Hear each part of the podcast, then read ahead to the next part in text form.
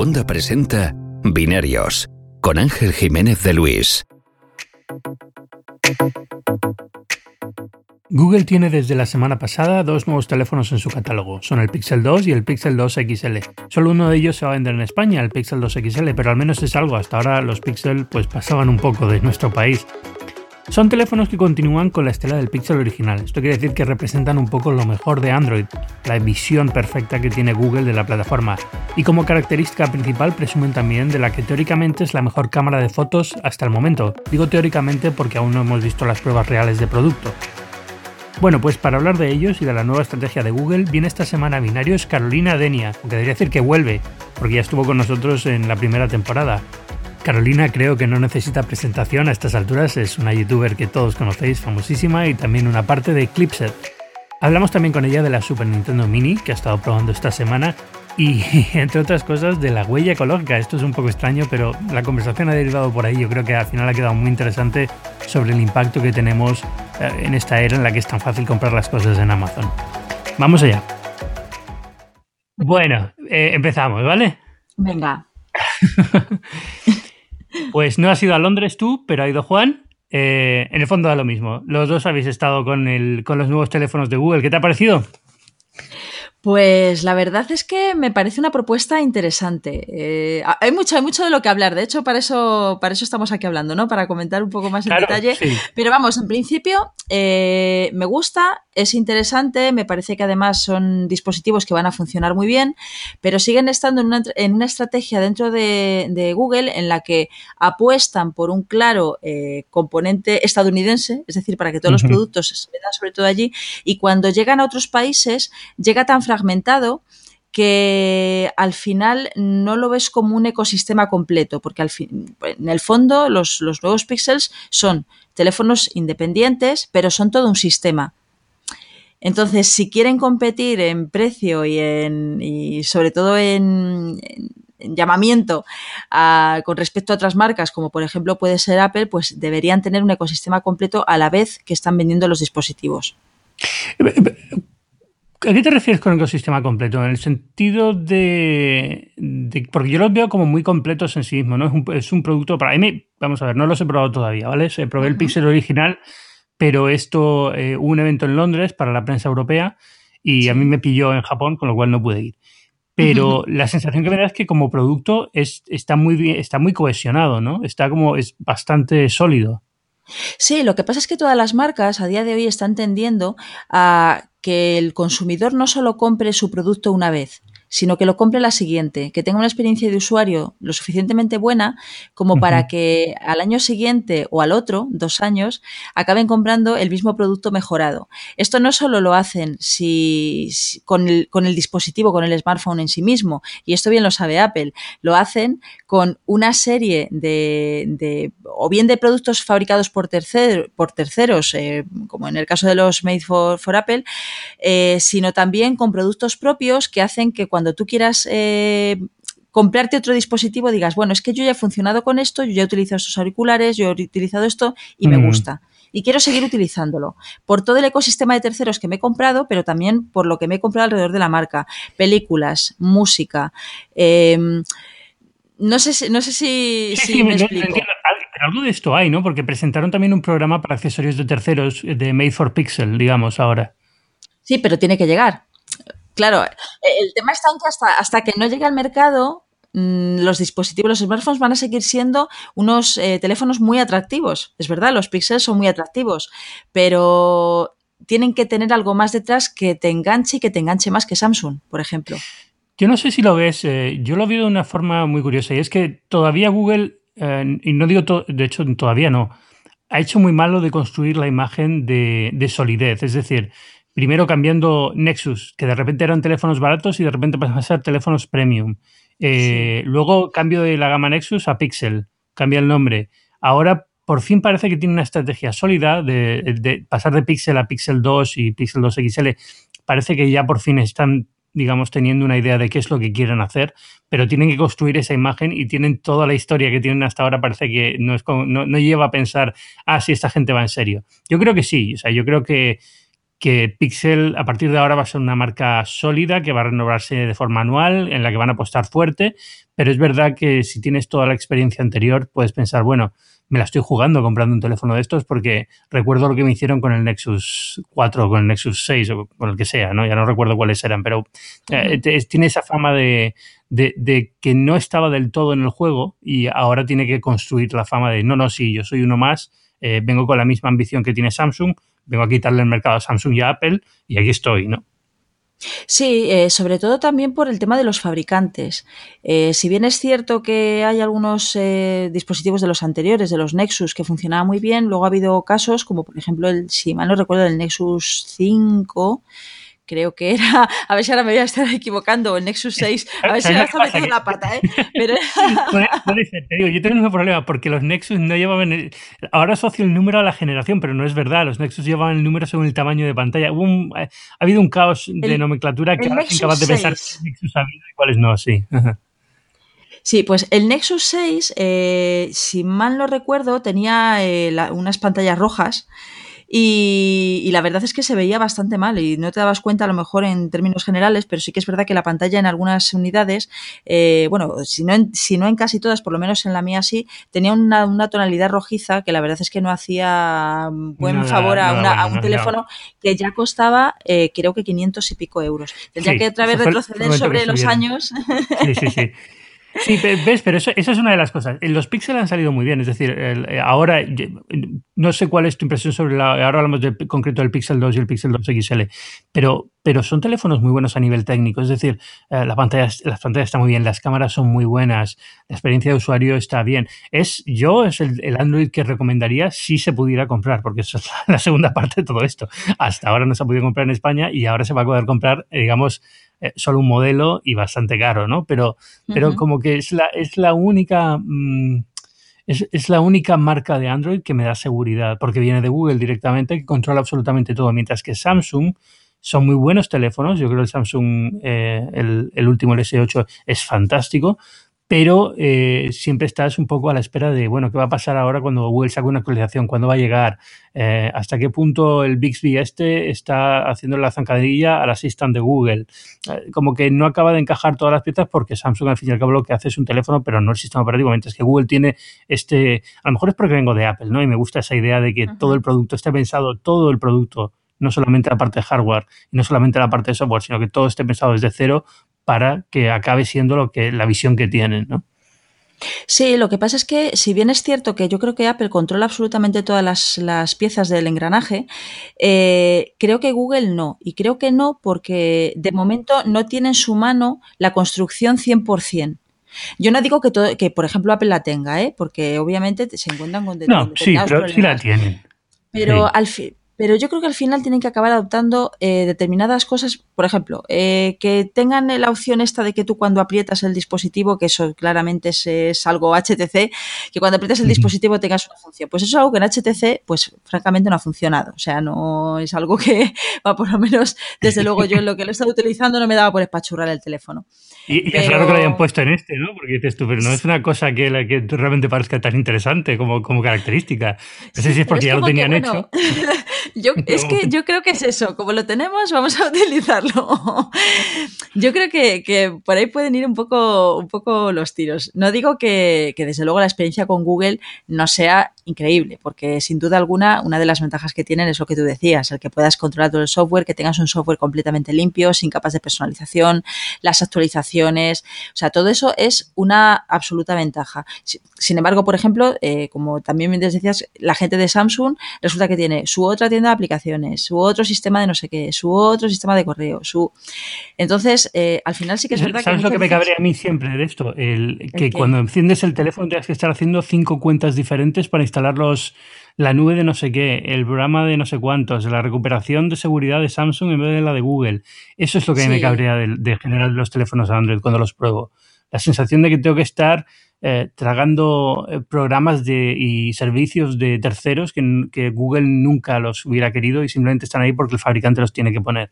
Y yo creo que es aquí donde se nota. Sí, sobre todo porque todos utilizamos Google. O sea, es que mm. eh, incluso cuando estás utilizando Apple, utilizas Google. Porque yo creo que todos los que utilizamos iPhone utilizamos Google Maps. Yo utilizo Google Fotos. A mí me encanta. No, no, yo uso Apple Maps. Soy el tonto que usa Apple Maps aquí en España. Porque es verdad. en, Estados Unidos tiene todo el sentido del mundo porque Apple Maps está mucho mejor. Eh, en España la verdad es que todavía falla en muchos sitios eh, Apple Maps, pero, pero bueno, ya lo tengo más por hábito que por otra cosa, ¿no? Llevo usándolo yo sigo, siempre. Yo sigo utilizando los dos. Yo tengo que decirte que casi, casi todo lo que uso es Google Maps. Para transporte suelo utilizar Citymapper y aunque Apple Maps desde luego ha mejorado muchísimo y tiene, o sea, tiene una clara ventaja porque se integra con el resto del sistema en el calendario, por ejemplo, te, da ya la ruta, o sea, eso es fantástico, pero todavía hay algunas cosas en las que, en las que para mí que, o para, vamos, para cualquiera que necesita algo y lo necesito ya, eh, todavía le falta. O por ejemplo la integración con el reloj, es fantástico, que puedas tenerlo integrado con el reloj también está muy bien. Sí, pero a mí me, fastidia cuando pongo el nombre de una calle en Madrid, me lleve a esa calle en, no sé, en Burgos. Lo hace muchísimo Apple Maps aquí en España. Pones el nombre de una calle y te busca, no sé cómo lo tiene puesto, pero lo lógico es que te busque la más cercana donde tú estás, la zona geográfica en la que tú estás. Pero me lleva siempre a las afueras de Madrid, a Alcobendas o no sé dónde, a una calle que se llama igual, pero que no es la que estoy buscando. estoy en el centro de Madrid y quiero la calle Pez, no quiero la calle Pez de Alcobendas. Probablemente lo que quiero es ir a la calle Pez de Madrid. Pero bueno, pues sí, sí, sí, sí. Pues eh, ahí todavía le falta por mejorar. Pero sí es verdad, usamos mucho Google y en general yo creo que por eso los pixels sientan también, porque metes tu nombre de usuario, tu contraseña de Google y prácticamente el teléfono ya lo tienes completamente configurado para ti sin ningún problema. Mientras que en otros Android puedes hacer eso, pero te saltan muchísimos avisos de no, instala también esto otro, no, pon esta otra herramienta que tenemos, no, la copia de seguridad del Samsung no sé qué, el Protect de no sé cuántos. Y acaba como como cuando abres un PC por primera vez, ¿no? En vez de un Mac, que, los PC con Windows también vienen con un montón de porquería de software que tienes que estar rechazando instalarla, rechazando registrarte hasta que por fin puedes usarlo. Y bueno, y nosotros eh, estamos muy acostumbrados a eso y es algo que tampoco nos pilla de nuevas. El problema está en cuando a una persona que a lo mejor no es tan, tan, tan tecnológica o simplemente es que su teléfono no le importa lo suficiente como para tener que estar al día de todo lo que sucede con él, pues de repente eh, lo está configurando, hace una actualización, hace no sé qué, le empieza a preguntar cosas que resulta que no tiene ni idea de lo que le están preguntando. Para bien o para mal, Apple te pregunta al principio. y, ya está. y, ya está. Y luego te dice, si quieres cambiarlo, ya lo cambiarás en ajustes. Pero, sí que es que hay un componente de, Ha mejorado mucho con, ellos, ha mejorado mucho el proceso de darse de alta en, un nuevo dispositivo, porque ahora ya prácticamente, si tienes el antiguo, cerca cuando le das de alta, dice, ¿quieres copiar todo lo del teléfono que tienes al lado y ponerlo en el nuevo? Dices, sí, y prácticamente, no todo, pero gran parte de todo el follón este se, se soluciona. Pero, pero en general, eh, bueno, nos vamos a desviar, como sigamos así. Cuéntame, cuéntame, ¿qué tal el Pixel, el Pixel 2? El, el, supongo que habéis probado el 2XL, ¿no? Que es el que se va a vender en España. Pues en, Londres probamos los dos. Eh, el, 2XL todavía nos falta por hacerles las pruebas correspondientes y demás aquí en, Madrid cuando llegue, que además eh, pues debe estar ya casi casi al caer. y, en principio las sensaciones son muy buenas. La construcción, como siempre, es excelente. Eh, luego, además, el 2XL tiene una ventaja con respecto al, al 2 y es que se equipara ya no, ya no solo en precio, que obviamente eh, son 959 eurazos, sino también en diseño a la alta gama que está llegando. Eso es muy importante y ese es el motivo por el que además yo creo que no han querido arriesgarse con Pixel 2, porque es un teléfono que hubiese costado 800 euros si yo hubiese llegado a España y eh, tiene una pantalla de 5 pulgadas, algo que, yo creo que en España ya casi no se gasta, o sea que casi todo el mundo quiere teléfonos con pantallas grandes. El Apple, el iPhone 8, que en vez del 8 Plus, que tiene también una de 4,7, ¿no? Pero... Sí, sí, sí, sí, exacto. Pues eh, si a eso le quitas el atractivo de la pantalla súper grande y demás, pues yo creo que hay muchas personas que no pagarían 800 euros por un Pixel 2. Entonces, no han querido yo creo que arriesgar en ese sentido. Han traído el, el 2XL, que es el que llegará a finales de mes. Y, y la verdad es que, bueno, en principio la experiencia mm, debería ser buena, ya una vez además que lo podamos probar con el asistente en español, que llegará también con este teléfono y demás. El problema está en que es otro de los, de, los inconvenientes que tienen sobre todo estas grandes empresas, es que lanzan productos sobre todo para el mercado anglosajón y después van llegando a los demás.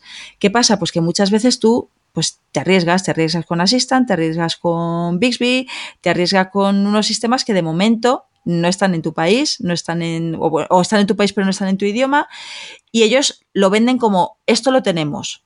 Sí, pero no lo tenemos. Entonces, bueno, mm. cuando llegue Assistant también probaremos si es un asistente tan bueno como llevan prometiendo desde hace dos años. Que claro, que hasta te puede comprar las entradas, pero eso habrá que verlo. Ya, pero, pero, pero, pero, vamos a ser pero vamos, Prometer promete, incluso aunque no utilizásemos el Assistant, que yo estoy convencida de que un porcentaje de gente muy alto eh, lo utiliza prácticamente nada, pues o lo, utilizamos pues para el temporizador o para poner cosas en la agenda, cosas muy básicas. Para lo mismo que usamos Siri, para las cuatro cosas básicas, que está muy bien, pero no es toda la función que te quieren vender, ¿no? Sí, exacto. Pues yo creo mm. que si quitamos, por ejemplo, esas cosas que son, bueno, pues funcionalidades interesantes, pero que no es lo vital de un teléfono, yo creo que estamos ante un telefonazo. Ya, mm. si lo aislamos del precio, vamos a, a quitarle el precio, que muchas veces cuando se habla del precio de un smartphone y cuando dices que son 900 y pico euros, yo creo que hay un factor que no se tiene en cuenta, de verdad, y es lo único, es el, lo único que pasa con nosotros las 24 horas del día.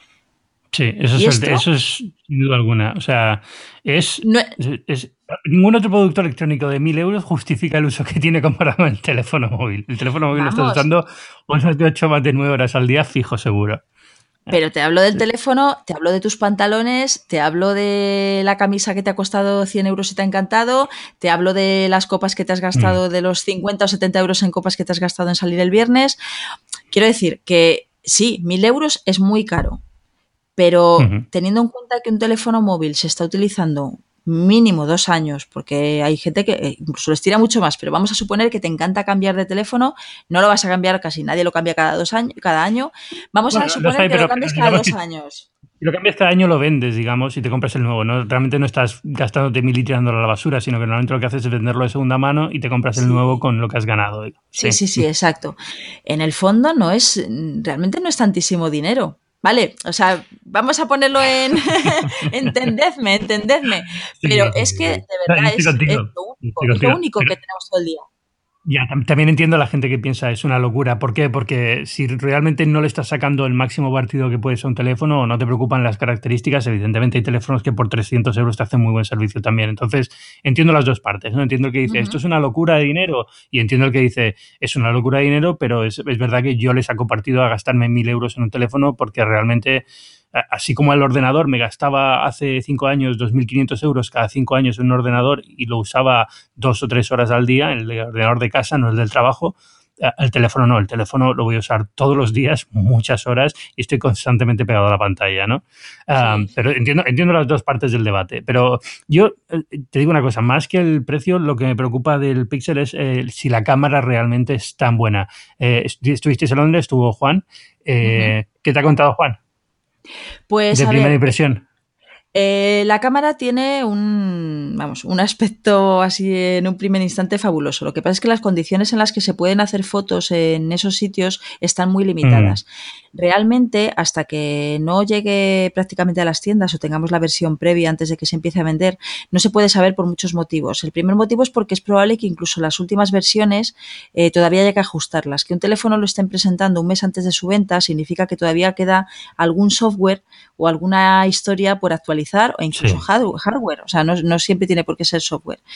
Eh, con lo cual, siempre hay, puede existir, no significa que la haya, pero puede existir una pequeña variación con respecto a las pruebas que se pueden hacer en el, en el terreno cuando se hace una presentación y las pruebas que se hacen cuando llega al estudio, cuando lo podemos probar en primera persona. En principio, eh, desde luego, toda esta mm, estos sistemas inteligentes computacionales ahora, que es lo que utilizan las, cámaras para poder generar mejores fotos, en este caso tiene toda la pinta de que funciona fenomenal. Parece que no va a necesitar dos cámaras para hacer unos eh, desenfoques fabulosos. Eh, sin duda alguna, además, también hemos podido ver eh, algunas de las muestras que se han podido hacer ya en, en condiciones fotográficas mejores. Tienen un aspecto estupendo. Ahora, eh, ¿será así? Bueno, esperemos que lo sea. DxO ya se ha mojado, pero es que DxO se lleva mojando tres veces este mes. Yo de XO tampoco me lo creo. O sea, el problema de XO, yo tengo una cruzada personal. No porque crea que están mintiendo o deliberadamente llevando a hacer, diciendo cosas que no son verdad, sino porque lo que ellos miden no es lo que la gente luego experimenta, digamos, en el día a día de una cámara. Con lo cual, sí, es un test que tiene su validez, pero no hay que glorificarlo y, eh, no es porque ahora sea Google primero, cuando, cuando, salió el iPhone 8 ahora que dijeron que era el mejor durante una semana, eh, dije lo mismo. De XO mucho cuidado con, con, darle mayor importancia de la que tiene, que es un test técnico de un sensor de cámara, pero la cámara no es solo el sensor en estos teléfonos, es muchas más cosas. Y, y incluido, por ejemplo, la experiencia de uso, lo rápido que enfoca, que algunas de estas cosas sí las mide de XO, pero otras no. Y, en general... Eh, pero aún así, yo lo que he visto me ha parecido impresionante. Yo creo que va a ser una cámara espectacular. Eh, dicho esto, es verdad que las fotos de, de, iPhone 8 que pone Apple después de sacadas con el iPhone 8 también las ves y dices, Dios mío, y luego, luego te haces las fotos y dices, bueno, evidentemente yo no soy tan buen fotógrafo como el que ha sacado las fotos de Apple.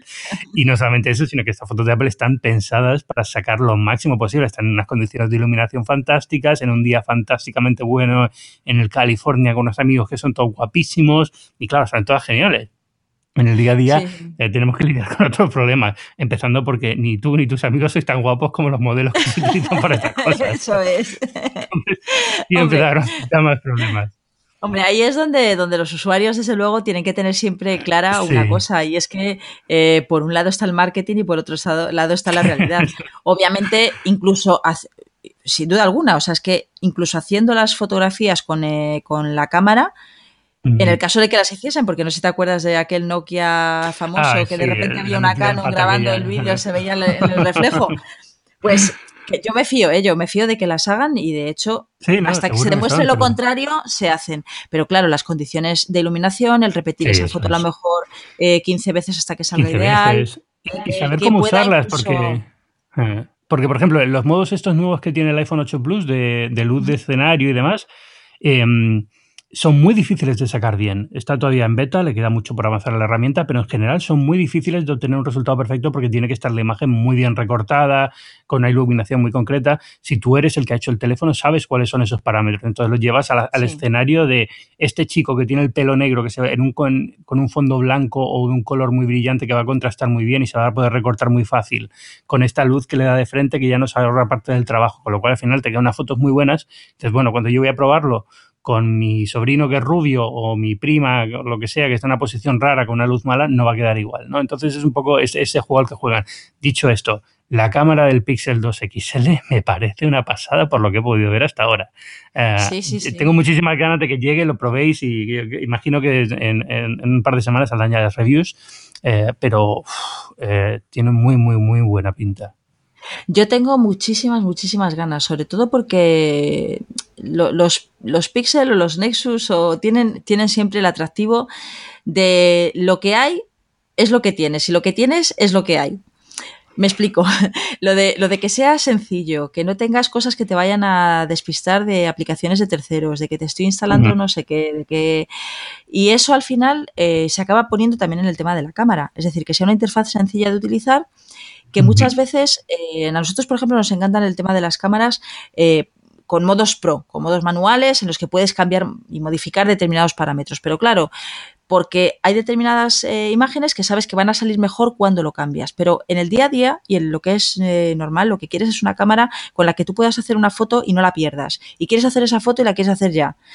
Y luego, si acaso, incluso a posteriori, a lo mejor si lo retocas, pues puede que, puedas hacer que esa foto pueda mejorar, pero tiene que ser una cámara sencilla. En este caso es una cámara sencilla. Eh, además, no solo es una cámara sencilla, sino que es una cámara única. Con lo cual eso muchas veces facilita, facilita la tarea fotográfica. Em, habrá que ver si, esa cámara única pues, da mejores resultados o no que una doble a la vista de los resultados. Parece que sí, y parece que va a ser bastante más fácil, pero bueno, veremos. A ver, eh, eh, hay una cosa que se pierde y es que es verdad que la segunda cámara, si tienes un 50 milímetros equivalente, como es la de la de que suelen ahora poner la mayoría de los teléfonos, para fotos de retrato y esas cosas está muy bien porque no pierdes resolución y te acercas bastante más. No es un zoom, no es un zoom, porque no se puede llamar un zoom, pero bueno, es, es una lente bastante mejor para un retrato de una persona.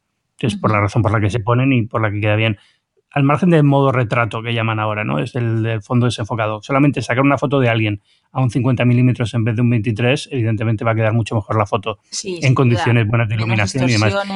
Eso es. Eso con el Pixel no lo tienes, pero si es una buena, una buena lente y tiene buena resolución y tiene buen, buen color y buen contraste y demás, siempre puedes hacer una ampliación por, software, digamos, hacer un zoom digital y ya está, ¿no? pero, pero bueno, no sé, son estos detalles que, que yo creo que al fin y al cabo van a dar igual porque va a quedar muy buen teléfono.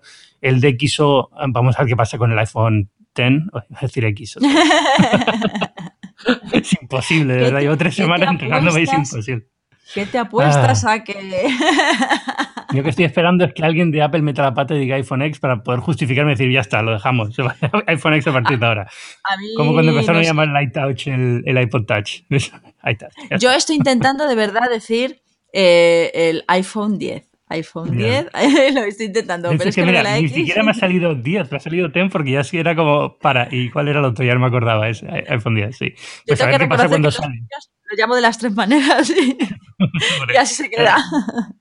Lo más probable es que se acabe quedando como iPhone X. Cuando la gente vaya a la tienda a decir iPhone X y poco a poco irá permeando, la publicidad va a decir iPhone 10 y la gente va a empezar a como tener esta doble idea, pero al final, entre las cosas, porque aquí en España a MacOS 10 se le ha llamado muchas veces MacOS X, bueno, muchas veces, casi siempre. En conversación la gente dice MacOS X. Pero claro, bueno. pero es que en el fondo tú pones el, iPhone 1, 2, 3, 4, 5, 6, 7, 8 y X, pues es la X. Ya, es, es, es, un poco. Yo no sé qué van a hacer el año que viene. Imagino, o, llaman X2, que lo dudo, o sea, 10.2, que sería muy raro.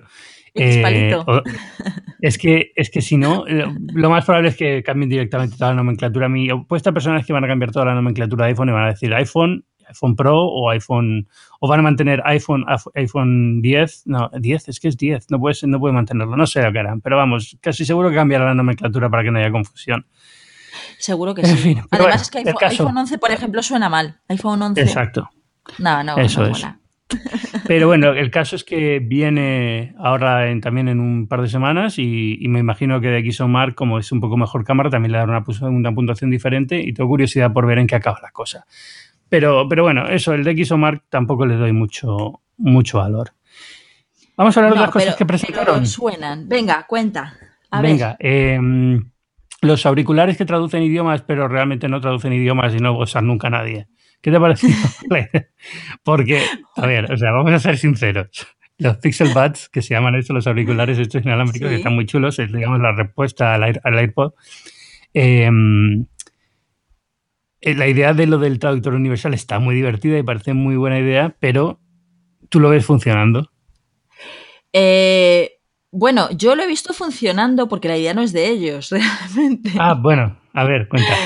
Porque hay una, de hecho había una empresa que estaba, no sé si era en Kickstarter, la pudimos ver, eh, yo creo que en el Mobile World Congress de este año, ya tenían el Kickstarter funcionando. No me acuerdo ahora mismo de cómo era la empresa, pero ya tenían un modelo de auriculares eh, medianamente funcionales que estaban asociados a una aplicación. En esta aplicación tú te podías descargar los idiomas y eh, cuando tenías una conversación pues se iba reconociendo, entonces iba contestando utilizando los auriculares. El sistema es más o menos parecido, solo que en vez de estar apoyado por una aplicación, estaría apoyado por el sistema operativo en sí. Eh, ¿Va a ser práctico? Pues habrá que probarlo. Seguramente para gente que viaje mucho o, incluso si está asociado a lo mejor a algún tipo de aprendizaje de idiomas, puede resultar cómodo. Pinta bien, pero ¿de verdad eh, se va a utilizar? No lo sé. ¿Sabes lo que me imagino? Que va a ser, va a ser incómodo por, por, la latencia. Porque si tú me hablas en chino y tengo que esperar tres segundos a tener la frase traducida y va a ser una traducción bastante chapucera, que bueno, que da para algo, casi mejor, casi prefiero usar el teléfono, es decir, sacar la aplicación de Google Translate, que también puede escuchar y traducirte en tiempo real y no tener que estar con los auriculares, que al fin y al cabo queda un poco extraño cuando te, lo, habitual es cuando la gente te hable te quites los auriculares, no te los dejes puestos, con lo cual para el que te habla también es un poco extraño estar hablando con los auriculares puestos. ¿no?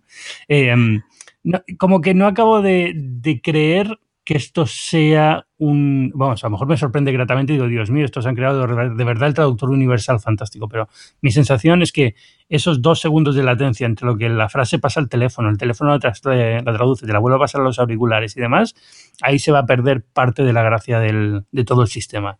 A lo mejor tenemos que esperar 5G. Puede ser, no, a ver, o sea, eh, que, sea el camino a, a, seguir ahora y a lo mejor en, cinco años esto es, realmente funciona muy bien, pues puede ser. Pero tal y como está ahora me parece más un gimmick y yo creo que, que los Pixel Buds son interesantes de por sí, es decir, por ser unos auriculares inalámbricos pensados para la gama Pixel. Y tienen muy buena pinta de, diseño y tienen la cuerdita, no como los AirPods que se te puede caer uno, se te con la cuerda, con lo cual no me parece una mala idea tenerlos, pero la parte esta del traductor me parece más la idea de ah, vamos a vender esta historia porque vende a pesar de que no vaya a ser una función útil, que es lo que me cabrea muchas veces de los fabricantes, cuando te venden algo que realmente no vas a usar, que no está, que no han probado ni ellos, o que lo han probado, pero dicen, bueno, esto nos va a generar titular, titulares en la prensa, pero sabemos que no es una función que esté lista, digamos, para, para ser usada el día a día. Sí, pero en el fondo prácticamente todas las presentaciones que, ha ido haciendo Google a lo largo del tiempo iban siendo de productos que incluso en el caso del primer altavoz, este, mm, ay, que lanzaron hace como tres años, al final vendieron cuatro y desaparecieron. Ah, ¿el cuál? ¿El Nexus Q? ¿Este? Eh, sí, sí, sí, sí. Pues... la bola esta fantástica, que tengo, tengo, el honor de tener una de ellas, pues la nos la regalaron los asistentes a uno de los Google I.O. Es que me vas a perdonar, pero estoy de los nombres flojísima, ¿eh? Se me están olvidando todos los nombres de todo. Eso, ya te da una idea de uno de los problemas del marketing más importantes es nombrar los productos de forma que sean reconocibles e instantáneamente asociados a un producto. Y si no lo haces bien, no lo haces O de que me estoy haciendo mayor, ¿eh? Puede ser cualquiera de las dos cosas. tenemos, tenemos, muchas cosas en la cabeza nosotros también encuentran nombres de producto y es complicado a veces mantenerlos todos en, memoria. Pues, pues es que yo creo que también es uno de los, de los problemas que que ha tenido, por ejemplo, Google con el paso del tiempo y es el prometer, el hacer, el decir productos y cosas y funciones que al final no acaban o sacándole el mayor partido, acaban funcionando, pues, eh, por ejemplo, su sistema de videoconferencia. Yo lo he intentado utilizar por activa y por pasiva y no me funciona bien. Mm. el, profesional, el para empresas. No, no, el, el Halo. Ah, eh, ah, la aplicación de esta. Sí, sí, la aplicación de videoconferencias. Yo lo he intentado utilizar. ¿Eres tú la que lo usa? lo he intentado.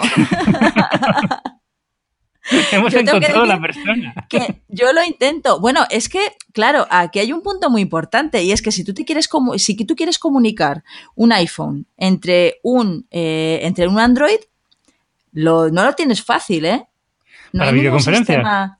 O sea, Skype no acaba de funcionar perfectamente. Yo es que los pruebo sí, Exacto, tienes que dar. Sí, eh, no hay ninguna. Eh, al final, a día de hoy, pues eh, prácticamente lo que estoy utilizando es WhatsApp, ¿te lo puedes creer?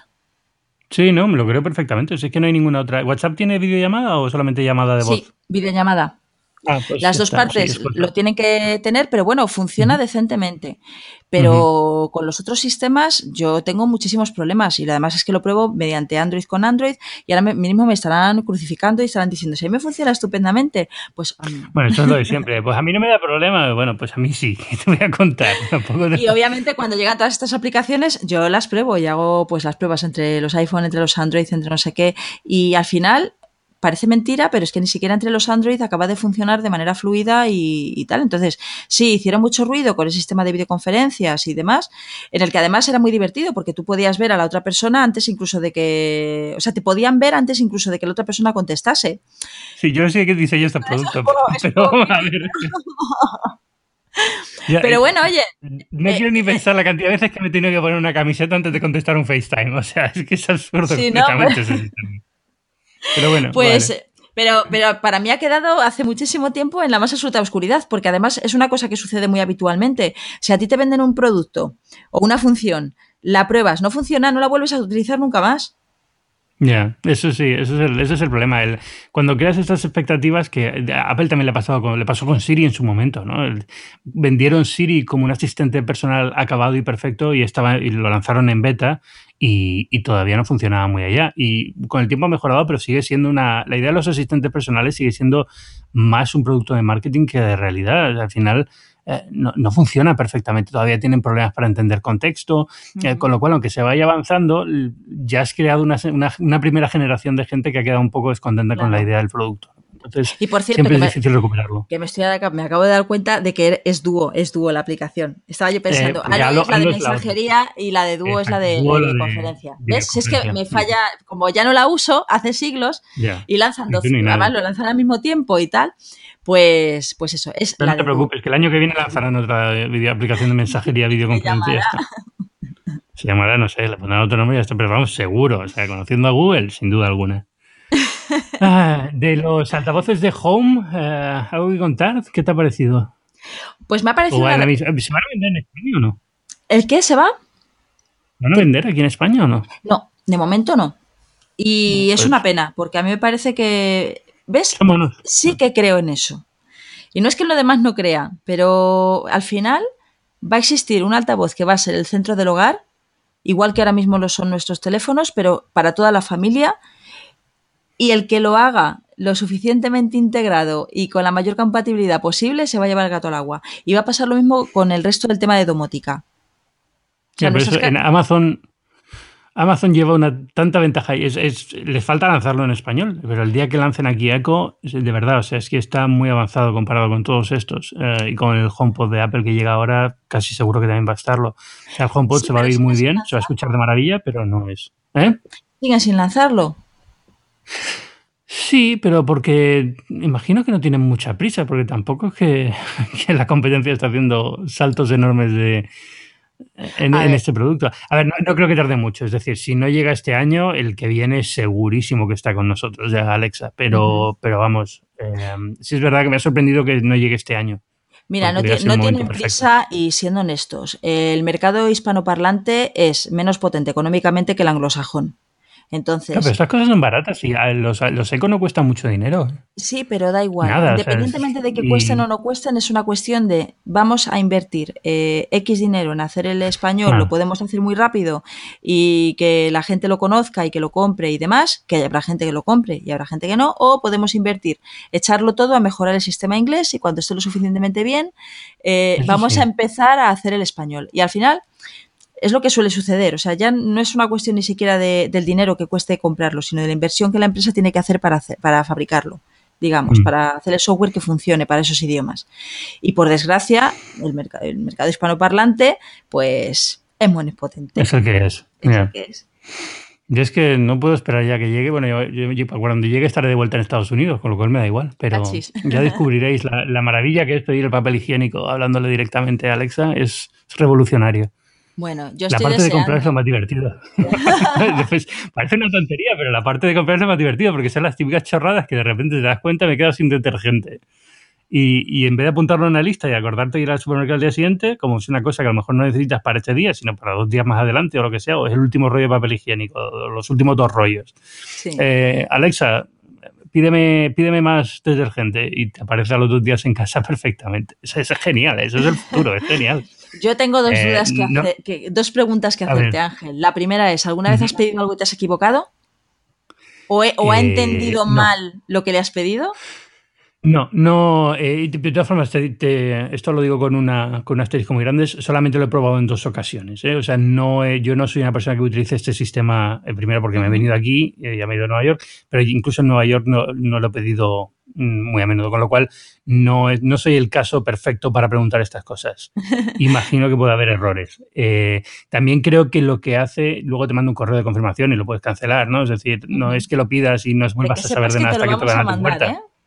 Claro, como el Dark Button, vamos, el Dash Button. Claro, es exactamente igual. O sea, a ti te llega un correo diciendo, se ha pedido esto, uy, no, me he equivocado, cancélalo. Pero, pero no es. Eh, imagino que todo eso, dado que la gente está muy contenta con la función y la usa, entiendo que está solucionado hacia, hasta cierto nivel. Uh -huh. Que tampoco es. Eh, la experiencia de comprar no es la misma para todos los productos ni para, ni para todas las personas y depende mucho de donde estés. En Estados Unidos, eh, comprar en Amazon es fantástico. En España, eh, mi experiencia es más o menos eh, 50-50% en ¿Cómo? sentido de precios, por ejemplo. Ah, sí, bueno. es que me ha sorprendido mucho cuando he venido aquí. Es que me he encontrado con cosas en el corte inglés que son más baratas que en Amazon y eso en Estados Unidos no te pasa nunca. No sé si porque en Nueva York los precios son muy caros de las cosas en Amazon siempre están más baratos, pero aquí en España me ha sorprendido ir al corte inglés a comprar cosas y encontrarme que son más baratas que en Amazon. Pero porque cosas es que en Estados Unidos en la vida. Por ejemplo, comida pues, seguro. súper random. Eh, una silla de playa, una silla de piscina, ¿vale? Eh, ahora en verano que compré. Empecé a mirar en Amazon, vi los precios y justo ese día iba al corte inglés a otra cosa, empiezo a mirar y la mitad, eh, no, la mitad, pero, pero comparablemente menos que en, Amazon por un modelo muy similar, no el mismo modelo, pero muy similar. Y me sorprendió porque es, es, algo de verdad. Yo tengo asociado en Estados Unidos Amazon a la que me va a dar los precios más bajos con diferencia. Eh, pero no sé, o sea, puede ser también casualidad, millones de cosas. Pero bueno, eso al fin y al cabo no, Efectivamente, Amazon no siempre es el más barato. Lo que sí que es verdad es que mm. es muy cómodo. Es muy cómodo. Si tienes cualquier problema, mm. eh, te lo solucionan enseguida. Pero te voy a hacer mi segunda pregunta. Pero termina de decir lo que vas a decir y después te hago mi segunda pregunta. y también te, termino de decir, eso de verdad es muy probable que tenga que ver con el hecho de que yo estaba en Nueva York, donde las cosas son muy caras por lo general. Porque es verdad que en Estados Unidos, si tienes un coche y vives en el suburbio, te vas a Walmart o te vas al Costco y ahí las cosas están tiradas de precio. Y eso es verdad que, bueno, imagino que, que, ahí sí que a lo mejor Amazon no compite directamente con, esa, con ese tipo de comercio. Ahora, segunda, tu, tu, segunda pregunta, a ver. Mi segunda me pone nervioso. ¿Tú crees Estoy sudando ya aquí. Así, ah, ¿verdad? ¿Tú crees que el sistema de compra utilizando estos altavoces, que además es una de las funciones que más se, más se publicitan, incluso, por ejemplo, los dash y tal, eh, es eficiente? Porque una de las cosas, te, digo por qué te lo pregunto, porque una de las cosas que a mí más me preocupa a la hora de pedir eh, online es eh, la, huella, la huella que nosotros dejamos de, todo esto que estamos consumiendo, que se llama, mm, uy, como si la, huella está... ¿Ves? Es que no puede el ser. Impacto ecológico. Eh, el impacto ecológico, la huella ecológica. ¿Has visto? Estoy fatal. Eh, una de las cosas, por ejemplo, que más me preocupaba a la hora de pedir en Amazon Now es pero va a venir alguien con una furgoneta a traerme dos cosas que cuestan 19 euros eh, y tal, pues no, venían en bicicleta. Vale, eso yo lo pienso, pero por ejemplo hay muchas veces que yo podría pedir cosas eh, a Amazon y que lo que hago es que me las meto en la cesta y cuando tengo varias las pido. Hay veces que ni siquiera te llegan el mismo día, pero me preocupa el que necesito papel higiénico, le doy al botón y de repente hay un señor que te lo está mandando, después le pides dentífrico, después pides no sé qué, y al final resulta que somos millones de personas pidiendo chorradas, que a lo mejor si en el mismo bloque te traen 50 chorradas, pues está muy bien. Pero ¿no te preocupa? Eso es, eh, a ver, em, voy a hacerte una no respuesta. Creo que no hay forma de saber hasta qué punto el impacto es mayor o menor que con el comercio tradicional, donde, por ejemplo, el supermercado abajo de mi casa tiene que estar con las luces encendidas todo el día para exponer productos que a lo mejor no se compran. Em, eh, que la logística de Amazon es mucho más eficiente, en el sentido de que tiene un, gran almacén central en lugar de tener pequeños almacenes que tienen que estar conduciendo los camiones de reparto a los centros pequeños, a los supermercados del barrio. Eh, al mismo tiempo tienes que tener en cuenta qué impacto económico tiene esto. Es decir, Amazon también está dejando a mucho comercio pequeño de barrio arruinado. Hay muchísimas variables que tener en cuenta aquí. Yo creo que al final este, esta es la típica cosa que, te hace sentir mal como persona, pero es que si te tienes que poner a pensar en las variables éticas de cada vez que vas a comprar algo al supermercado, probablemente te vuelvas loco. bueno, a ver, yo no lo pienso pero no, no, pero no, es, no, no, es, yo también lo he pensado en alguna ocasión, ¿eh? Esto de, de verdad tienen que traerme tantas cajas y luego lo pones a pensar y dices, bueno, espérate que a lo mejor tener un corte inglés con seis plantas iluminadas, con stock de producto y demás, tampoco sale especialmente barato desde el punto de vista del impacto eh, ecológico.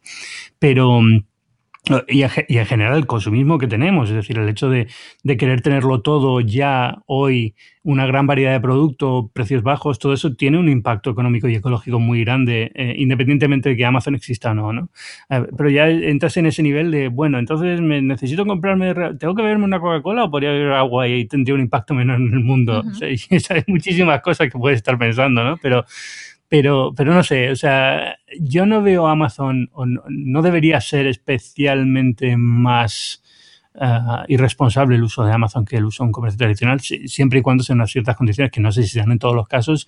Eh, imagino que en centros de gran densidad de población, por ejemplo, con muchos pedidos, pues eh, evidentemente no hay un gran coste, porque Amazon, primero, no, no te manda me ha pasado, ¿eh? que me ha llegado una pieza pequeña que he pedido por Amazon en una caja enorme, pero generalmente suelen mandártelo en una caja del tamaño que corresponde y además te, te, asocian pedidos, ¿no? Si pides tres cosas separadas, eh, es raro que no te lleguen un único envío dos días más tarde, ¿no? Amazon Now no entro porque no lo sé, nunca lo he usado aquí tampoco, pero, pero vamos, el, el, Amazon normal. Es, mi sensación, no lo sé, ¿eh? la verdad es que Ahora me vas a hacer sentir culpable. Que te, hago pensar. No, pero me ha gustado mucho, ¿eh? me gusta mucho lo que me has dicho porque me vas a hacer a mí pensar sobre cosas que yo no había pensado. Que es lo de también lo, que, consumen el resto de, grandes superficies o de no, sí. O sea, la, gracia de Amazon es que es mucho más eficiente porque, porque puede usar almacenes centrales, eh, hacer los envíos en conjunto y demás.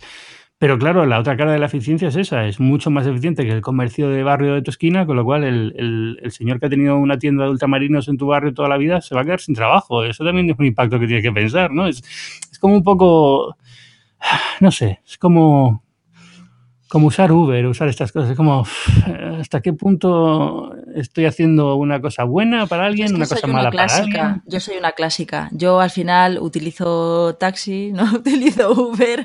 Eh, bajo, al mercado de debajo de mi casa a comprar cosas en la mayor parte de las veces. Yo sí que siempre he mira, yo, de verdad, o sea, lo que, lo que yo creo que si vives en una ciudad, como en el caso de este Madrid, o una, gran ciudad, y no, te cuesta mucho ir al supermercado, puedes ir en bicicleta, cualquier cosa de estas, y tienes un, o, tienes un mercado, que, gente local que compra productos en el mercado local, que vienen de granjas locales, siempre es mejor, aunque sea más caro, aunque sea más, más complejo, siempre es mejor en el sentido de que la comunidad se, se beneficia de todo eso, ¿no? Tu comunidad inmediata se beneficia de todo esto pero, pero es una respuesta tan compleja eh, y que analizarla para cada producto sería demencial, ¿no? Esto sería para hacer un podcast aparte, ¿eh?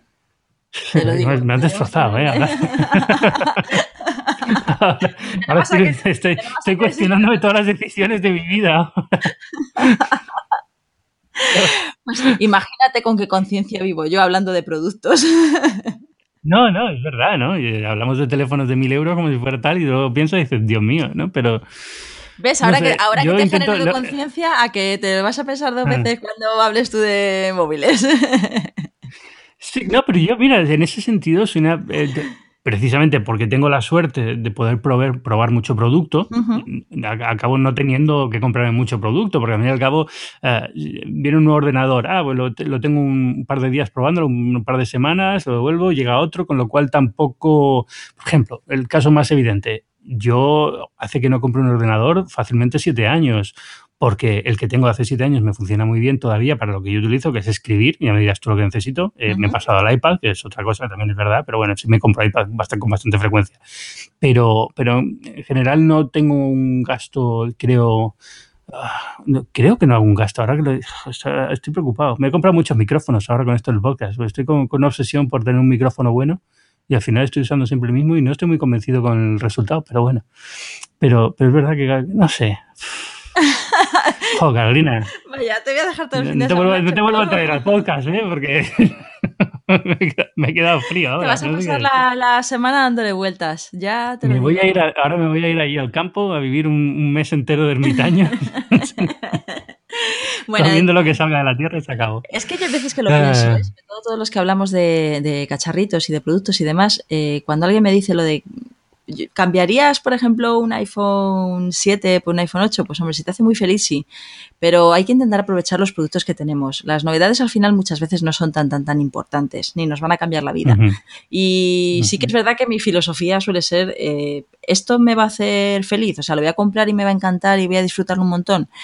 Sí, no, pues con respecto a eso, voy guiándome a la hora de comprar productos. No soy una gran consumidora, a pesar de que me dedico a lo que me dedico. Realmente no, no compro mucho de nada. Porque. Eso es lo que estaba intentando decirte yo. Yo también soy así. Yo no creo que haga un gasto excesivo en casi nada. Es que estoy dándole vuelta así. Ropa compro muy poquita. O sea, tiendo a no volverme loco cambiando de estilo ni nada de esto. Eh, no tengo vicios, no, no, fumo, bueno, no, miento, bebo, bebo bastante, con lo cual a lo mejor mi vicio es el alcohol.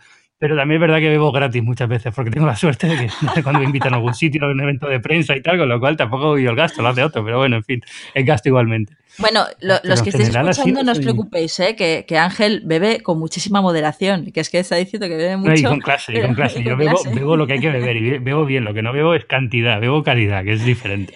¿Ves? Pues ahí, ahí se va el dinero. Pero bueno, ¿te genera satisfacción? Pues ya está, eso es lo importante. Sí, bueno, eso, es el tema, ¿no? Y, pero, pero eso, que no, no hago gastos superfluos superfluos y me cabría la gente que hace gastos superfluos. En general no lo, no lo suelo ver con buenos ojos.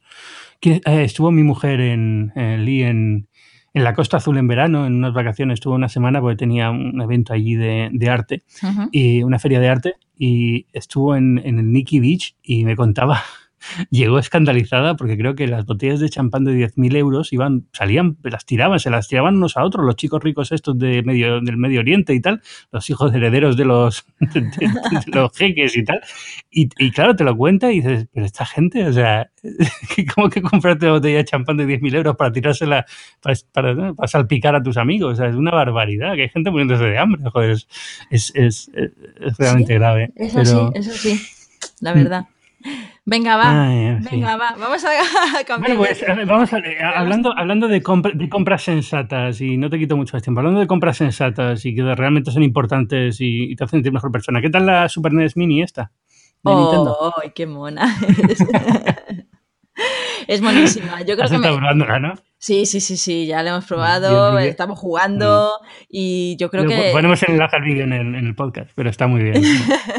está, está muy bien, está muy bien, porque además yo creo que ha mejorado cosas que, que desde luego en la otra, eh, pues faltaba, como por ejemplo, la, eh, parece una tontería, pero el cable de los mandos, que era muy cortito, pues al final tenías que estar jugando pegado a la consola. Y hombre, tampoco es que sea un gran problema Sí. porque son consolas muy chiquititas, pero Sí. es, es una gozada, es eh, volver otra vez a, a los retros, sobre todo para las personas mayores como nosotros, lo siento Ángel, por llamarte mayor.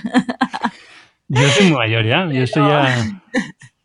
Pero para mí, bueno, no sé. A ver, yo tenía la Super Nintendo fue la primera consola que compré mi dinero, fue la Super Nintendo. Y la segunda era PlayStation, la original. Pero, pero en general no. O sea, yo eh, creo que lo he dicho alguna vez en este podcast. La pena de estos productos para mí es que cuando vuelvo a jugar a estos juegos, la sensación que me da no es agradable. Todo lo contrario, me da la sensación de. Prefería haberme quedado con el recuerdo del juego que volver a verlo en directo Sí. porque para mí no, no envejecen del todo bien. O sea, son eh, envejecen mejor en la memoria que en, que en la realidad. Con lo cual, el recuerdo es más bonito, aunque son, son divertidos y vuelvo a jugar y me lo paso muy bien, lo que sea, pero, pero el recuerdo es más bonito que la sensación que tengo al jugarlos ahora de nuevo. No sé si te ha pasado a ti con la Super Nintendo esta nueva o no. Pues la verdad es que no. A mí me gusta sobre todo porque los recuerdos están muy bien, ahí se quedan. A lo mejor es quizás porque yo la primera que tuve fue una, una Philips. Una, jo, creo Mm. que era la G7000. Bueno, no, no voy a decir mucho el nombre porque si no van a mirar y van a decir cuántos años tiene esta.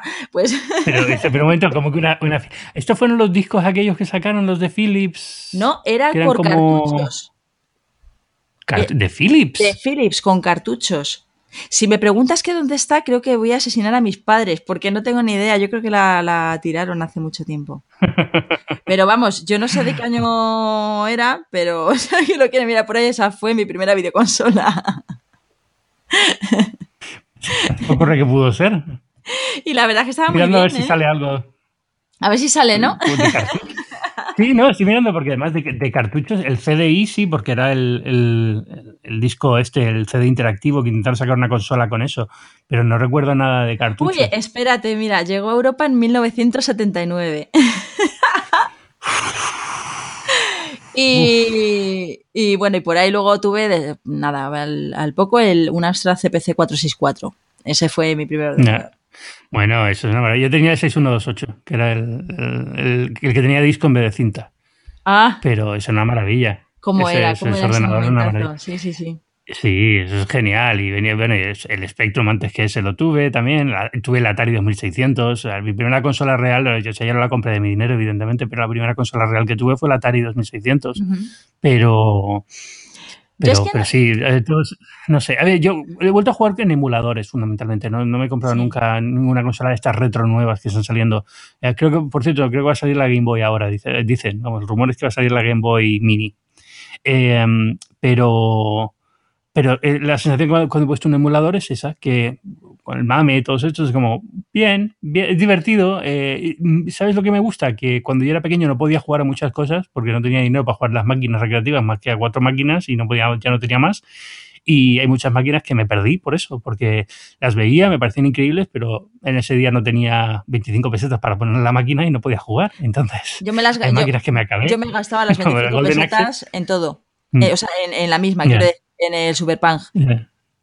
Ah, entonces ya el Super Paños lo tiene dominado, claro. Me pasa con Golden Axe. Yo Golden Axe me la terminé, pero otras máquinas que, que no pude jugar por, por poner el dinero en Golden Axe, pues siempre me quedé con las ganas, ¿no? De cómo sería y ahora las puedo jugar y bueno. Pero en general la sensación que tengo es esa, que cuando juego a estas cosas no me acaba de, dar la sensación que yo recordaba de cuando era pequeño y jugaba. Pero bueno, eso imagino que como todo, ¿no? Que al final la memoria también eh, hace recuerda los tiempos pasados como muy buenos y sin nada de lo malo.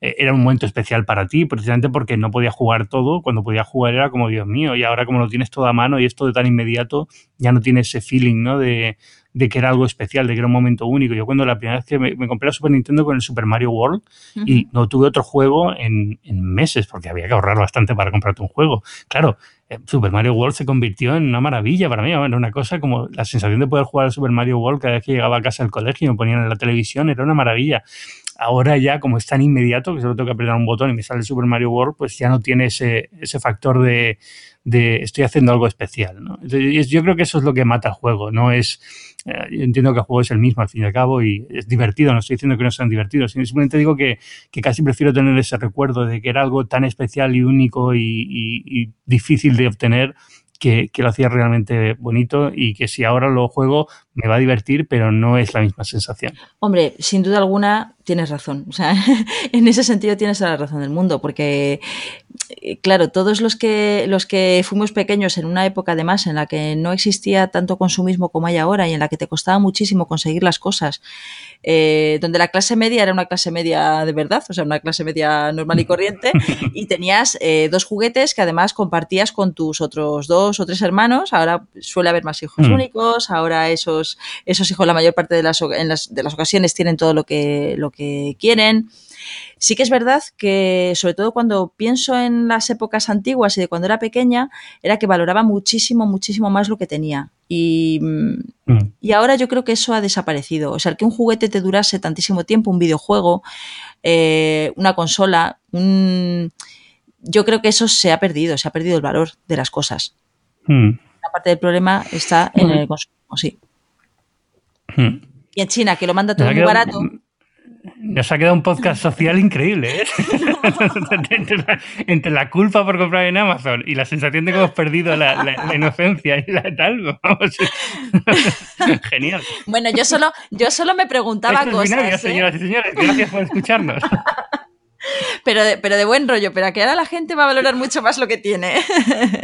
Yo creo que sí, debería. No, es, es, es, es, es, es curioso lo de, lo, de, la cantidad de cosas, sí que lo noto. O sea, lo barato que se ha vuelto, incluso las consolas, ¿no? Eh, bueno, en el caso de la Super, esta Super NES Mini cuesta poquísimo porque no deja de ser una, una cosa retro, un juguetillo, ¿no? Pero, pero incluso una consola normal, que hoy en día cuestan 400 euros, parece una barbaridad, pero, pero lo que pagamos en su momento, actualizado a lo que, por, por, inflación, a lo que cuestaría hoy en día una consola es pagamos mucho por esas cosas. Era, era caro y no era fácil y no era, no era tan sencillo que te dieran una paga aceptable como para poder comprar tu juego cada vez que quisieras, ¿no? Y tampoco había tantos juegos. Uy, una paga. la paga. Yo tenía suerte que tenía paga, pero muchos no tenían paga, ¿no? Pero, pero, pero como que costaba cada. Y como no había tantos juegos tampoco, que era otra cosa, es que ahora hay muchísimos y todos son triple A y todos son fantásticos y todos se superan gráficamente y hacen cosas increíbles. Pero en aquella época eh, a lo mejor había tres grandes lanzamientos al año y eran los tres grandes lanzamientos. Entonces era como, Dios mío, me lo tengo que comprar,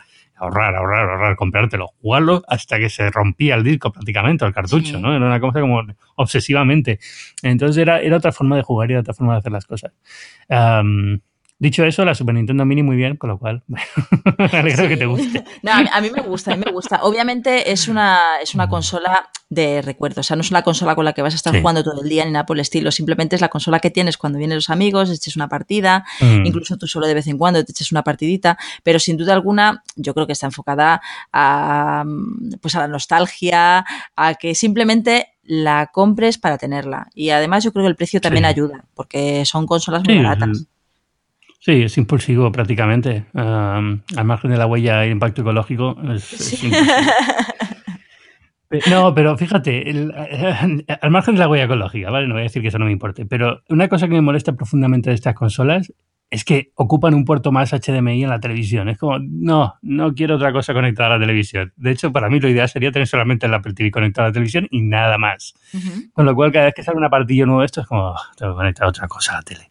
Quita un cable, pon otro cable, busca un enchufe. No, tengo todo el ladrón lleno de enchufes. No la vas a utilizar siempre, precisamente por eso, realmente no la vas a tener siempre conectada. O sea, cuando la vayas a utilizar, incluso puede que ni siquiera la tengas encima de la mesa, aunque es muy bonita y yo creo que la ah, sí, la guardas en un sitio y cuando la sacas, la sacas y ya está, ¿no? Pero como lo más probable es que tengas otra consola, la pones al lado de la otra consola y cuando quieras conectarla, sacas el HDMI de una y la conectas en otra. Tú por eso, mm, por eso no sufras. Mira, ves, te acabo de solucionar la vida, fíjate lo que son las cosas. Me la voy a comprar ya, me la voy a comprar ya. No, no, eso no, me la compro. De hecho, tengo la Switch y la uso muy poquito, o sea, la, compré por el Zelda y prácticamente es lo único que he jugado en la Switch.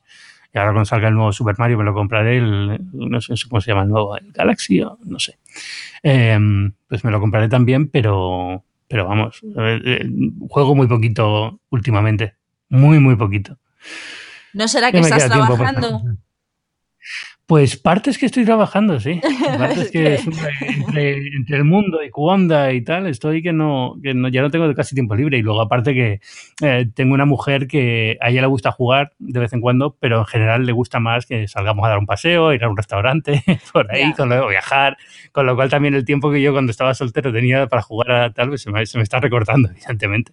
Bueno, y bueno. claro, cuando éramos pequeños no teníamos otra cosa, ni otros deberes, ni otras preocupaciones, pues Eso jugábamos. Es, cuando acababan los deberes era jugar, no había otra cosa que hacer, ¿no? Y había dos canales en la televisión para elegir, o sea que también había muy pocas posibilidades de que pusieran algo que te interesara ver, o sea que no te quedaba otra. Así que bueno, pero, fue pero, en esta infancia. pero y lo felices que éramos, en el, fondo éramos muy felices. No éramos unos niños frustrados ni muchísimo menos. No, ni mucho menos. Como tampoco había muchas opciones que comprar. Bueno, yo voy a, voy a confesar una cosa, esto es un poco triste, pero lo voy a confesar.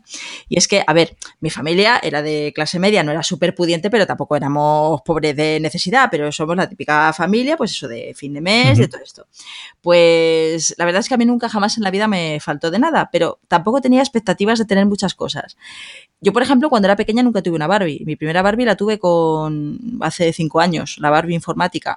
me compré. y, la verdad es que tampoco ni, pedía ni tenía ganas de muchísimas cosas. Entonces, un año por, por Reyes me pedí un diccionario. ¿En serio? en serio. Porque yo decía, necesito un diccionario para alcohol y dije, voy a pedir un diccionario.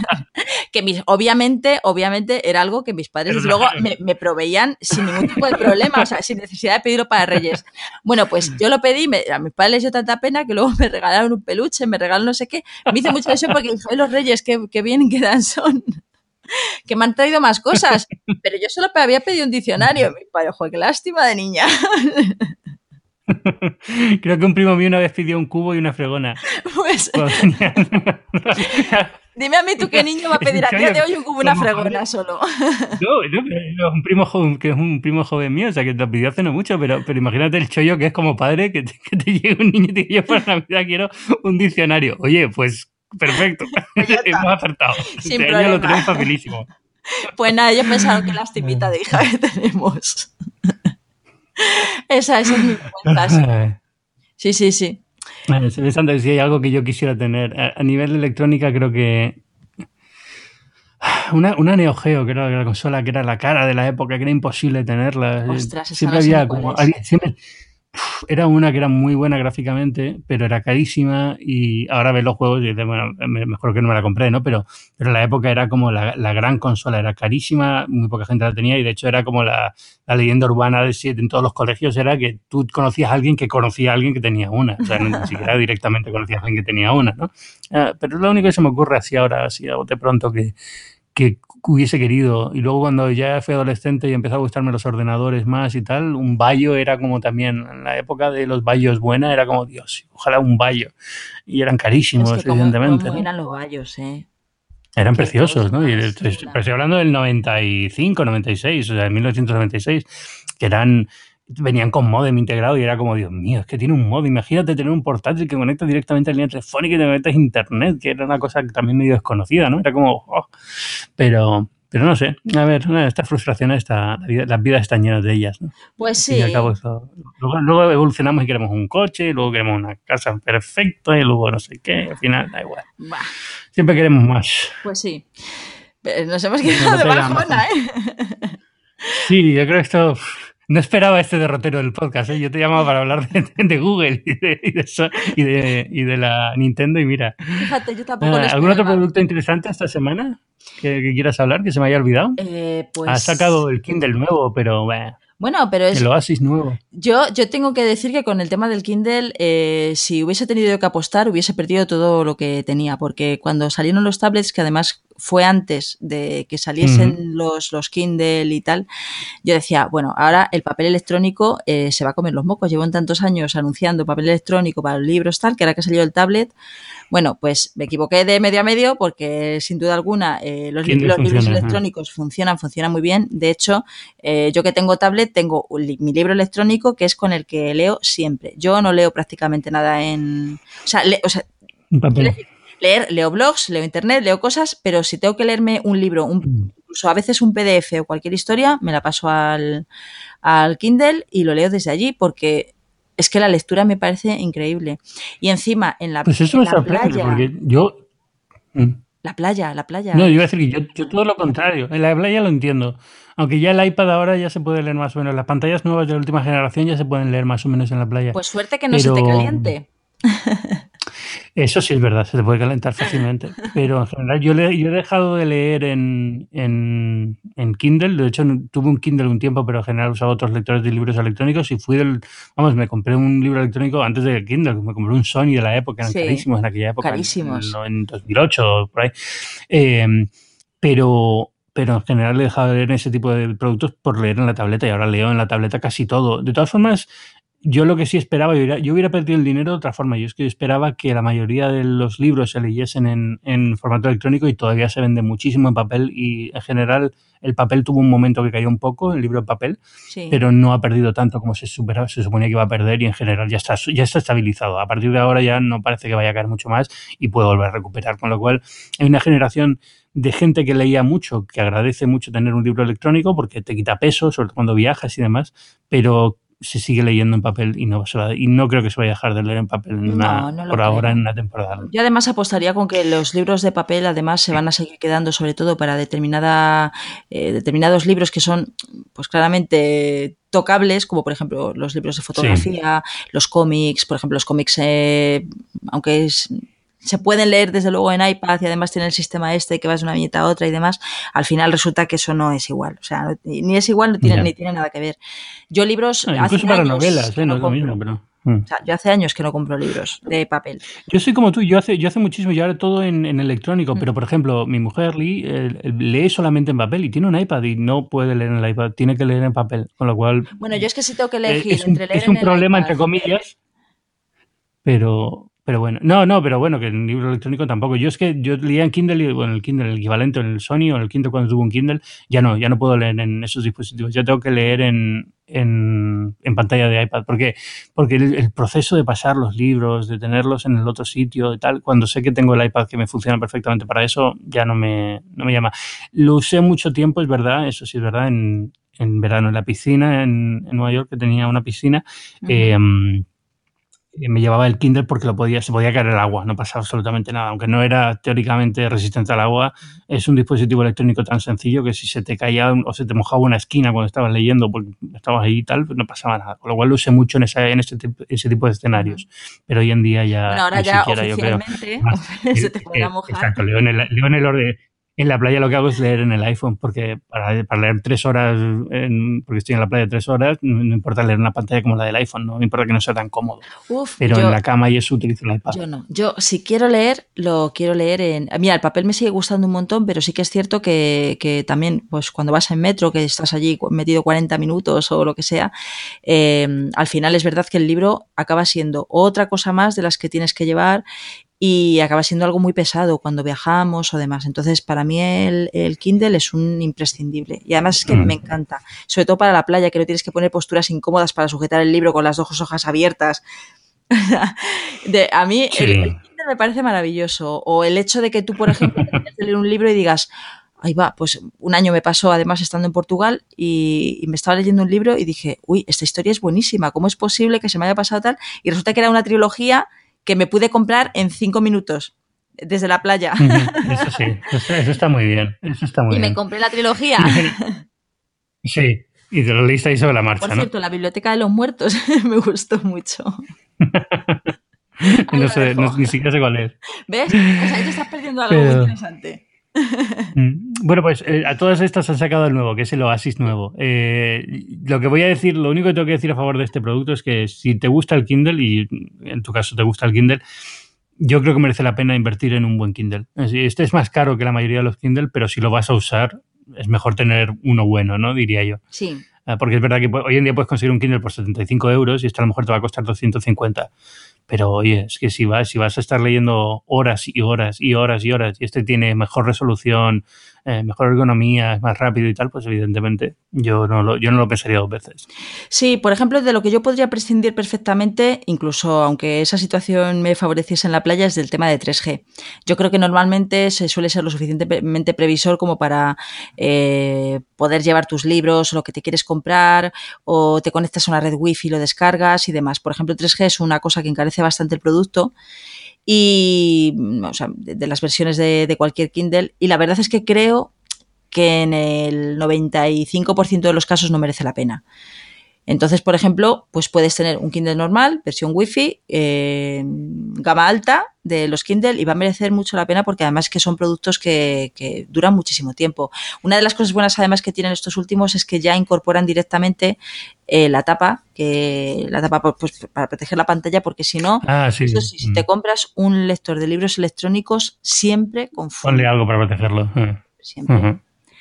Mira que, que, el, que el Voyage este tenía la pantalla muy dura, que fue el primero que hicieron ya con la pantalla, con una pantalla sobre marco, que hacía que la pantalla de tinta electrónica fuese muchísimo más, más fuerte.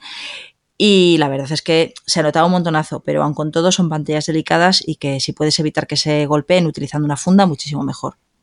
Mm. Además, las fundas son bonitas y quedan bien porque parece que lo, lo, simulan como un libro normal, digamos. Sí, sí, sí. Sí, en esto, en ese sentido, por ejemplo, en los, en los últimos lo han hecho genial, porque además hay una que es marrón, mm. que es de piel, súper. De cuero, que es preciosa. Y además es como lo, mm. sucede con las fundas de piel, esto ya hemos hablado alguna vez, que según las vas sobando, más te van gustando. Pues, Mejor. Sí, las fundas de iPhone de piel es una maravilla en ese sentido.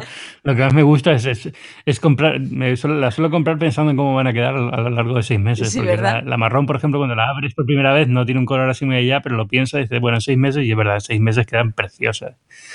Sí, se parece más ah, a lo En fin, oye, que te, te he quitado un montón de tiempo. Eh, Carolina Denia, muchas gracias por venir de nuevo a Binarios. Pues, Un placer, como siempre. Muchísimas gracias a ti y a todos los que están escuchando, porque me has robado tiempo, pero a los que están escuchando también les estás robando un ratito. Sí, Espero que por no, lo menos no, no, les haya entretenido. Estarán encantados de escucharte. Lo único que le hemos, le hemos dejado las, las esperanzas chafadas a más de uno con el tema este del impacto ecológico y del tal. Yo creo que hemos, hemos bajado las ventas de Amazon un 10% este trimestre. No, este podcast, solo, de la, bueno. solo de las compras, solo de las compras que se hacen por impulso de comprar una cosa de 2 euros Eso. cuando sabes que mañana vas a comprar mm. otra de 2 euros. O sea, Eso es. Pues oye, a Por lo favor, mejor. eh, todos los oyentes de binarios, sed un poco consecuentes y tratad de hacer las compras en, en blog en vez de cosas pequeñas de, de Amazon. Bueno, ¿dónde te puede encontrar la gente? ¿En Clipset? Pues en Clipset, en Clipset y en Clipset, vamos, en, en Clipset canal de YouTube, en, sí, en, en el blog sobre todo a Juan y a Manu.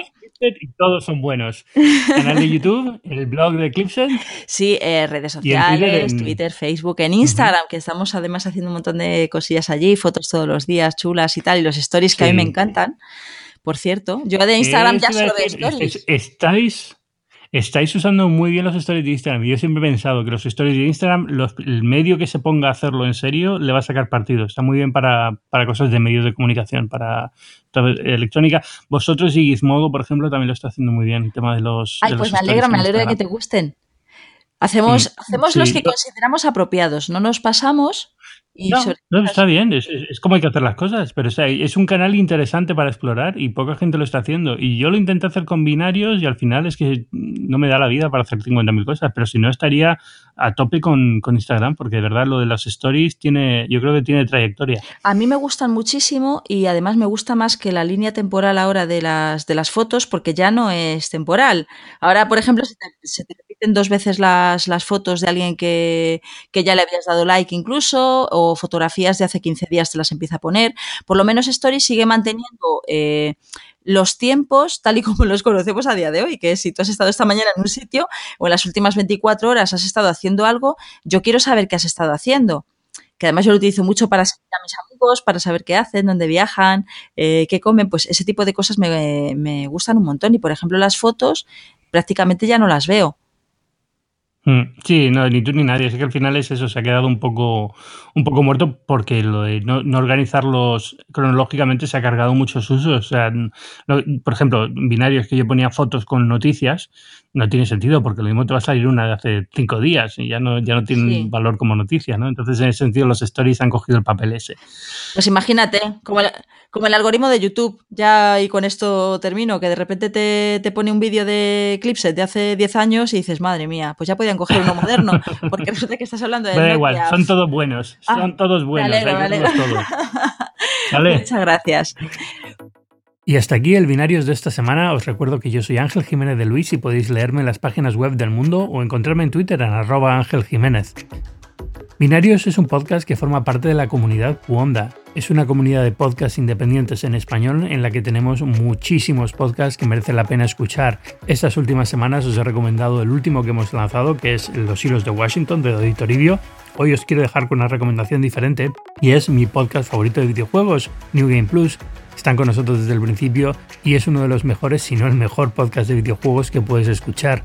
Han empezado ya con la nueva temporada y os dejo con el último capítulo. Marquino. Hola. A ver. Presente. ¿Qué ha pasado? ¿Qué ha pasado? A ver. Eh, anoche salí, anoche sábado por la noche, emitieron el programa de First Dates, lo he dicho bien. Muy bien. En el que yo participé hace unos meses. Y la verdad que lo pasemos muy bien, ¿no? Anoche, comentándolo en Twitter y tal. Anoche usamos toda la ingeniería social que tenemos a nuestra disposición. Llegamos a ser terceros, ¿no? Tercer trending topic de España. Poca broma. Y justo en vísperas de, de, la jornada catalana, o sea.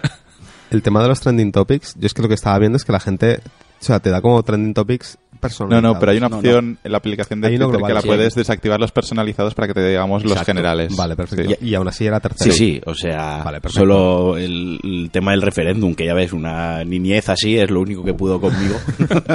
de hecho, esta, esta noche eh, me puse a leer, a repasar el, el hashtag Marquino First Dates para los curiosos y había gente eh, que claro, estaba repasando la actualidad catalana, un poco lo, que había pasado en el día, el deporte tal. Decía, no sé quién es Marquino, pero sí que conozco el programa ese de cuatro. No sé quién coño es este tío, pero algo habrá pasado. Eh, mi cosa favorita eran los bots que usaban el, hashtag para, hacer publicidad de cosas. Pues nada, el joder, me lo pasé muy bien cuando fui a grabar. Eh, todo nació por la, un poco la tontería que teníamos, ¿no? hacer la gracia. Hacer la gracia entre. Suena a topicazo, la gente dice, no, yo he ido por reírme, por hacer la gracia. No, no, es así, estamos eh, hablándolo cada noche que cenábamos juntos y, ¡guau! Ferday, Ferday. Y al final un día, pues mira, eh, Pedro me ayudó a grabar el, el vídeo de presentación con una factura técnica innegable e intachable. Se de la calidad.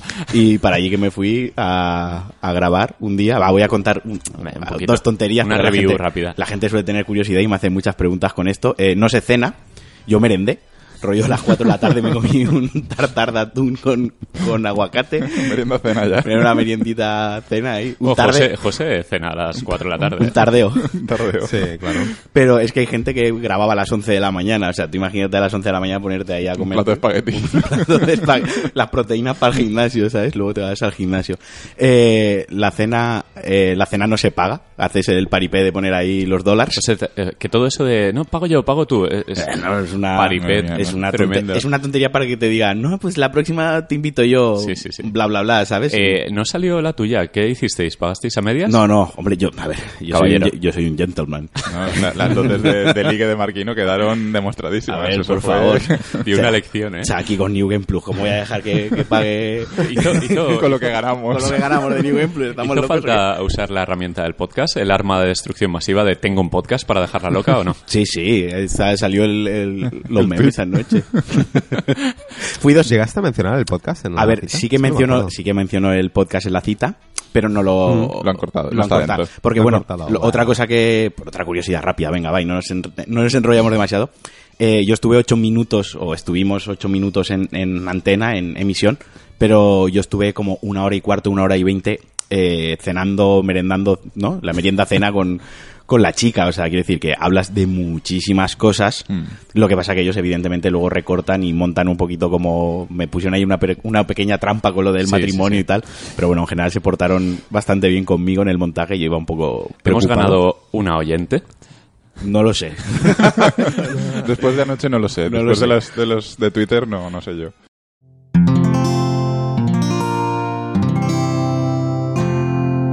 Puedes escuchar más capítulos de este podcast y de todos los que pertenecen a la comunidad Cuonda en cuonda.com.